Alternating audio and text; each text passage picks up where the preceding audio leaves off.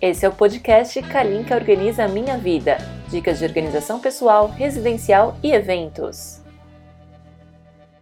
Como organizar seu tempo? Um ano tem 12 meses, 365 dias e 8.760 horas.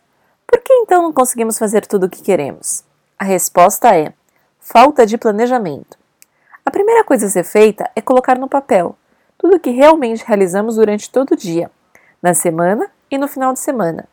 Exemplo: das 8 às 18 eu trabalho, gasto uma hora por dia indo e voltando do trabalho, fico cerca de uma hora e meia no computador vendo e-mails e minhas redes sociais e por aí vai. Desse modo, podemos verificar se estamos desperdiçando tempo ou apenas não aproveitando como deveria. Após identificar o que realmente faz durante o dia, é hora de criar uma rotina. Levamos cerca de 21 dias para fazer com que uma ação básica se torne um hábito. Ah, mas isso é muito chato. Gosto de aproveitar o momento, decidir o que fazer na hora. Pois bem, até os mais rebeldes precisam de uma rotina. Ela é feita para ser seguida, mas nada nos impede de quebrarmos de vez em quando. Mas só conseguimos quebrá-la sem afetar a nossa vida se tivermos com uma vida organizada e contarmos com os imprevistos. Identifique o que é importante, o que é urgente, o que é circunstancial durante o dia. Importante é tudo aquilo que tem tempo para ser feito e que você traz resultados mais efetivos, seja a curto, médio ou longo prazo. Urgente é o que deixamos de fazer e agora precisa fazer imediatamente. E circunstancial são as atividades que consomem tempo à toa.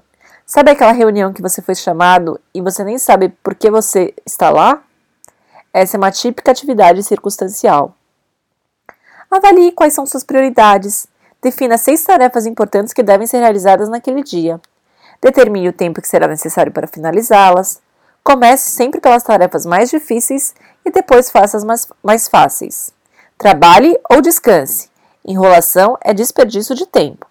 Vamos identificar algumas coisas que podem ajudar para que seu dia seja mais produtivo.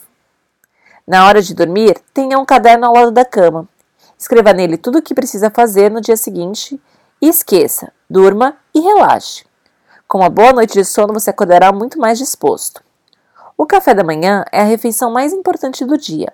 Alimente-se bem. Beba água durante o dia. Comer de 3 em 3 horas não só é uma questão de fazer dieta. Faça escolhas inteligentes na alimentação. Não precisa nunca mais comer coisas gostosas, mas tente comer menos. Escolha um dia da semana para comer, isso pode ser o que chamamos de recompensa. Se durante a semana inteira você se alimentar adequadamente, na sexta-feira à noite pode sair para comer uma pizza. Pode parecer clichê, mas faça algum esporte ou atividade física. Ser fisicamente ativo aumenta o seu nível de energia, ajuda a reduzir a tensão e diminuir os níveis de colesterol e pressão arterial. Bom, né?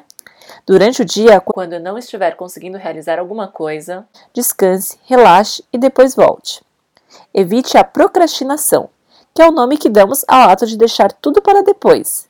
Se puder fazer agora, faça. Planejar e organizar o tempo no trabalho e na vida pessoal garante maior produtividade e eficiência. Utilize uma agenda, pode ser eletrônica ou de papel. Coloque nela tudo o que precisa fazer então organize seu tempo, separe um tempinho para ouvir o podcast e até o próximo podcast.